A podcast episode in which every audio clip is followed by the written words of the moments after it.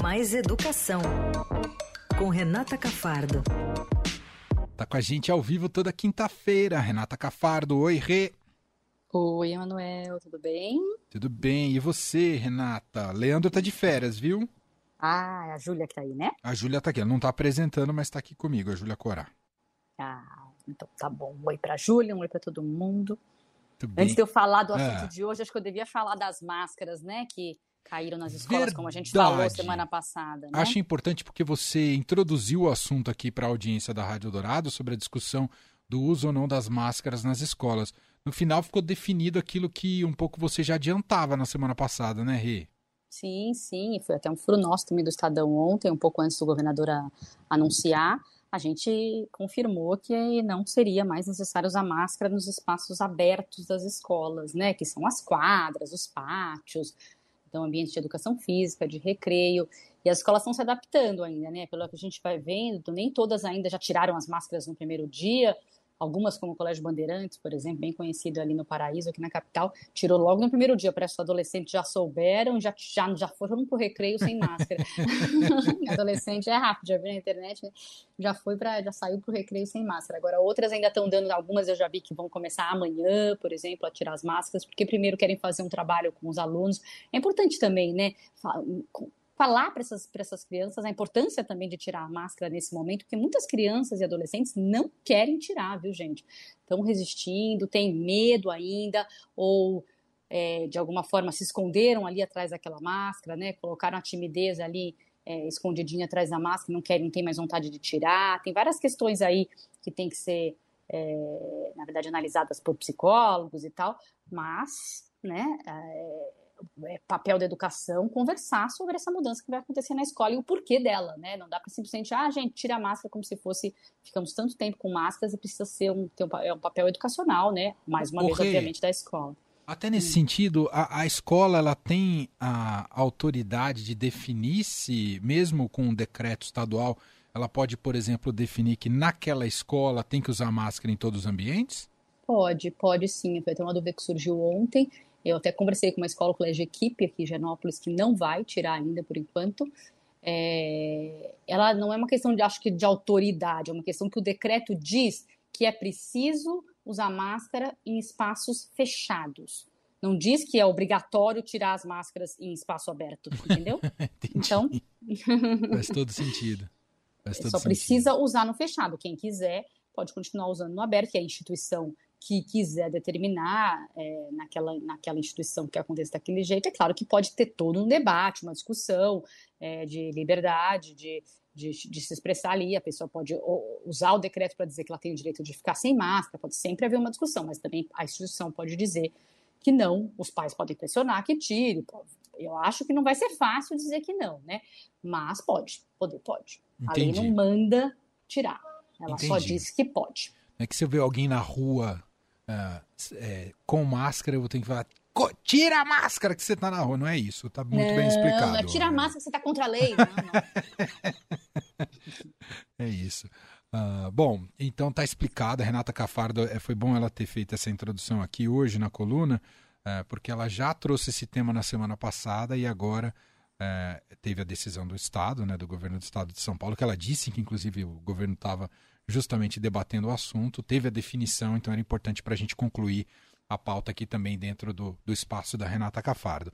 O tema efetivamente de hoje é sobre o SNE, que foi aprovado por unanimidade ontem no Senado Federal. É isso, né, Rê? Sim, o que é o SNE? Né? É o SUS da educação. Né? A gente é, parece um pouco árido de entender o que é o Sistema Nacional de Educação. É ter um sistema né, é, unificado, como a gente tem para a saúde hoje, na educação. Isso não quer dizer que as escolas é, municipais e estaduais vão ser escolas do governo federal. Mesmo porque a gente tem hospitais hoje que são municipais, hospitais estaduais, tem até hospitais federais, como tem escolas não de ensino básico, mas tem universidades federais, né? Então, nesse sistema pode ter todo tipo de escola. A questão é a governança, né? a gestão e, a, e uma maneira de tornar a educação um direito de todos, como é a saúde. Né? Qualquer pessoa, seja rica ou pobre, é, é, teve um acidente na rua, ela vai para o hospital público, ela é atendida, né? porque é o direito à saúde. Né? E a educação, sim, a gente sabe que tem um atendimento para qualquer pessoa, para qualquer criança nessas escolas, mas não é o mesmo atendimento. Né? O grande problema da, na educação é que existe grande desigualdade. A gente vê escolas públicas melhores, escolas públicas piores, o atendimento não é sempre o mesmo, porque cada município ou cada estado é que acaba gerenciando a sua escola, né? O que a gente tem lá no MEC, às vezes são políticas públicas, quando o MEC funciona, né? Em outros tempos, tinha política, a gente via políticas públicas mais gerais e tal, mas fica sempre aquela coisa do MEC poder se desresponsabilizar, né? Não ser responsabilizado porque ele não tem escolas de verdade de ensino básico, né? A função dele é a universidade com esse sistema nacional que foi aprovado no Senado, mas ainda tem que passar pela Câmara, tá? Deve ser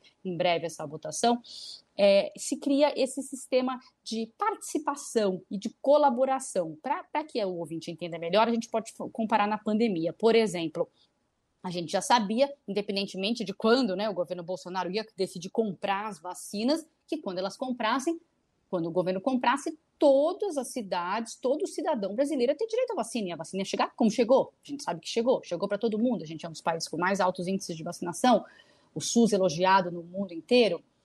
Agora, o que aconteceu na pandemia nas escolas? Teve, teve cidade que teve ensino remoto, teve cidade que não teve, teve cidade que teve pela internet, teve cidade que teve pacote pela internet para os alunos, teve cidade que levou material pelo correio, pelo cavalo. Cada uma fez de um jeito. E o ensino fica como? Cada vez mais desigual. O desigual. Hoje a gente vê crianças com grande defasagem de aprendizagem é, em algumas cidades, em alguns estados, em outras com menos defasagem, porque conseguiu é, ter dinheiro ou ter técnica para investir melhor nesse momento de pandemia. Teve cidade que nem fez ensino remoto, teve cidade que nem voltou ainda da aula presencial. Cada cidade foi de um jeito, lembra que voltava um Sim. estado, não voltava o outro, aquela bagunça, porque não tem um sistema. A gente não tem um sistema unificado de educação. E essa é a ideia agora. Já se, quer dizer, não é uma ideia nova, né? Se defende esse sistema nacional de educação há anos e anos. Eu, Todos pela Educação diz que desde os anos 30 se defende isso no país, mas agora ele ficou mais evidente ainda de como ele é necessário, né? Comparando com o SUS né? na saúde, a gente consegue ver como com o SUS as coisas andaram rápido, foi, foi elogiado no mundo inteiro a maneira eficiente, rápida que, que o Brasil tem é, na, na área da saúde, em, em especial na área da imunização, e também no atendimento das pessoas, mas na, na, educação a gente ficou essa bagunça toda e cada vez com mais desigualdade, né? A gente está cada vez mais aprofundando, a gente fala isso o tempo todo, aprofundando a desigualdade. Aqui, talvez aqui em São Paulo, com a, com a internet melhor, ou no centro de São Paulo com a internet melhor, a gente sabe que os meninos conseguiram estudar melhor, no ensino remoto, na periferia, onde não tinha, com cartãozinho, é, a prefeitura que forneceu cartãozinho de internet, a outra que não forneceu, cada uma coisa, o vizinho pode ter estudado melhor do que você, porque está ali no limite do município e não estava no município que deu o cartãozinho pra, de internet, né? O cartão de celular, eu estou dizendo. Uhum. Então, é, o, que, o que se espera né, dessa, desse sistema, independentemente é, da pandemia, é que tenha menos desigualdade. Né? A pandemia foi um bom exemplo que, que, que, é fácil das pessoas entenderem, porque é um tema que pouca gente entendia, né, porque era necessário na educação. Agora tem outras coisas. A gente pode ter currículos fortalecidos no, em todo o território, né, porque hoje também cada município, cada estado tem que fazer o seu currículo com com, tomando como base a base nacional comum curricular, sim, ela existe, mas cada um tem que fazer o seu currículo para implementar no seu sistema de ensino, pode ter melhor, menor, melhor gestão e melhor uso dos recursos educacionais. Um outro exemplo que eu gosto de, de usar é o seguinte: às vezes tem o ônibus escolar que passa numa cidade e é o ônibus da rede estadual, que pega os alunos da rede estadual. Tá indo para a mesma cidade, sabe aqueles ônibus na zona rural? Sim, tá indo para uma mesma cidade ou para uma escola, uma do lado da outra. Passa, só pega os alunos da rede municipal. Depois tem que passar o outro para pegar o, no mesmo ponto, indo para o mesmo lugar, passar para pegar os alunos da rede estadual. Precisa desse desperdício de dinheiro? Por que, que esse estado e esse município não colaboram para que tenha um ônibus só indo do mesmo lugar para um outro mesmo destino? Né? Uma escola do lado da outra depois, a municipal e a estadual, mas cada um tem que ir no seu transporte. Um vai, porque, porque a prefeitura paga o transporte municipal e, a, e, a, e o estado paga o seu transporte estadual. Isso é um exemplo. Outro exemplo, a gente ouve muito falar do sucesso do Ceará, né? O Ceará é, fez uma alfabetização sensacional. E o Estado, como é que o Estado inteiro vai bem? São tantas redes, né? Tantas redes municipais, e ainda a alfabetização é algo de rede municipal, porque é feito com crianças de 6, 7 anos.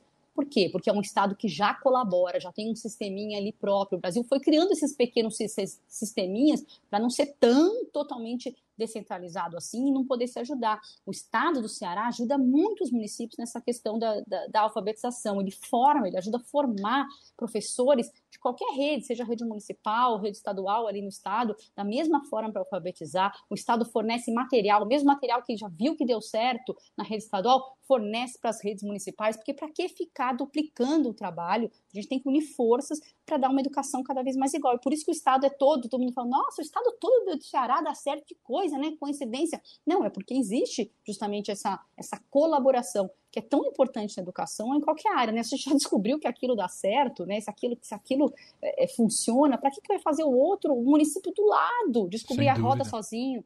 né? E esse sistema vai fazer isso com o país todo, né? Assim que ele for aprovado também na Câmara. Então, o Estado, vai, vamos formar conselhos, que tem representantes de todos os estados, todos os municípios, e cada um traz o que, o que já fez de melhor, e as decisões também podem ser conjuntas. A decisão, por exemplo, de, de fechar as escolas poderia ter sido uma decisão conjunta no país, não precisaria ter sido cada estado, cada prefeito com, o seu, com as suas é, questões ali, né, com a política envolvida, com seus sindicatos mais ou menos atuantes, ter decidido é, tirar as escolas das crianças, podia ter isso ter sido decidido num comitê, é, num, num, conselho geral, como existe hoje de saúde, inclusive para fiscalizar a, a, atuação né, do, dos hospitais e, e, do, e, dos gestores de saúde, existe a fiscalização mais forte também quando você tem esse, esse sistema. Então, tudo isso é para organizar melhor. Outros países têm isso, né? Na Alemanha, mesmo sendo um país bem descentralizado, eles têm é, conselhos de ex-ministros de educação que dão opinião ali para que a para que a educação do país toda seja mais igual, Estados Unidos, é, Canadá, vários países têm, têm sistemas parecidos. Estados Unidos não, desculpe, eu ia falar Austrália, falei Estados Unidos. É, Canadá, Austrália, México, Estados Unidos não tem. Estados Unidos é bem descentralizado. Bem descentralizado, é verdade. É, não tem não. Cada estado, cada município decide mais, mais ali. E, e, são espaços, às vezes, de diálogo, mas que definem também padrões nacionais de qualidade uhum. e assim garantem né, a qualidade, né, Manuel? Porque se você não tiver os padrões, como é que você vai garantir uma qualidade nacional se não tiver nem padrão de Sem qualidade? Dúvida. Isso significa, Rê, que vai ser é, com aprovação. É, agora passou só pelo Senado, mas o projeto diz que deverá ser criada uma estrutura para um funcionamento justamente unificado, ou seja, representantes de estados, municípios uhum. que vão se reunir é, com alguma frequência, enfim, é, se criará esse tipo de estrutura para que funcione? Sim, sim, tem que criar, tem que criar. E, e essa é uma questão bem importante que você levantou.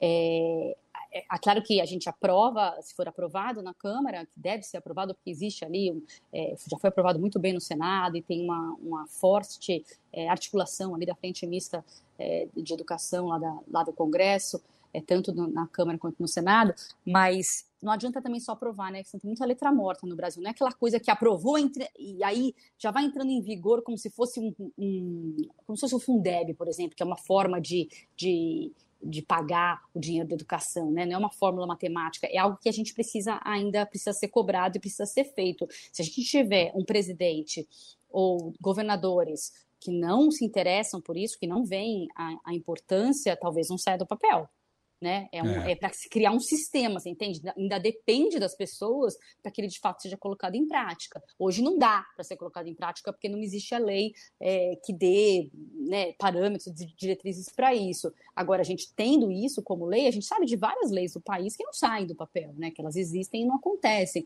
Então, precisa ainda da movimentação. Tanto a sociedade civil, tem, a gente tem várias fundações, institutos que estão muito apoiando também, é, também essa, essa iniciativa do SNE precisam estar tá lá fazendo aquele é, advocacy ali, fazendo aquela pressão no governo para que ele aconteça. Por isso que é importante, mesmo a gente aprovando esse ano o que deve acontecer, é eleger bem os governadores, os prefeitos, não que a gente não vai ter essa eleição, mas os governadores e, os, e, os, e o presidente, é, para que de fato isso aconteça, né? Que tenha, a gente tenha um Ministério da Educação interessado nisso também.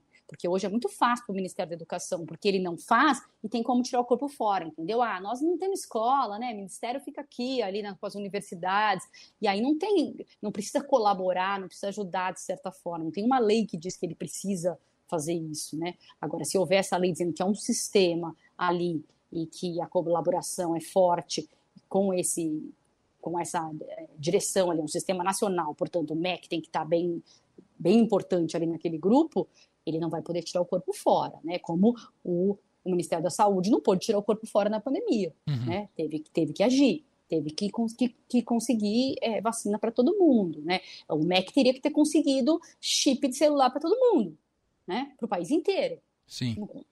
Por exemplo, na pandemia, né? Teria sido crucial né, se, se, fosse algo que, que, fosse ali conversado num, num, conselho, olha, o país inteiro precisa ter isso. Obviamente, não dá para a gente dar isso pra, só para os estados ricos, né? Só os estados ricos vão ter, vão, vão, poder ter ensino remoto, por exemplo. Hoje a gente, a gente fala como se fosse ah, normal, né? São Paulo é mais rico, então São Paulo conseguiu dar aula online e tal. Não, não pode ser assim, né, né, Emanuel? Não. É, se a gente dissesse isso, aí São Paulo é mais rico, São Paulo vai ter vacina. É claro que aqui no caso de São Paulo aconteceu um pouco assim, porque, porque o governador, a gente tem Instituto o governador conseguiu ir atrás de uma outra vacina e tal, mas também com, como forma de pressionar o governo Bolsonaro. Mas todo mundo acha um absurdo, né? Em qualquer contexto, só São Paulo, se só São Paulo tivesse tido vacina, porque o Dória tivesse feito isso, é, ninguém ia achar algo é, aceitável. Só que a gente aceita que alguns estados tenham uma educação melhor que a outra e tenham provido essa educação melhor durante um, uma crise sanitária, né? Não pode ser assim, né? Educação, como diz a Constituição, tem que ser um direito de todos e de qualidade, né? Educação de qualidade para todos. Muito bem.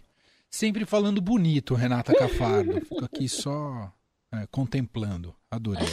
Imagina. Renata Cafardo está com a gente toda quinta-feira, ao vivo aqui no Fim de Tarde Eldorado. Volta na semana que vem. Vamos acompanhar e se a câmara vai ser rápida. Vai, eu volto para dizer também, como a gente falou aqui da, das máscaras, eu volto para atualizar o nosso ouvinte. Muito bem. Renato, um beijo para você. Até semana que vem. Um beijão. Até mais a todo mundo.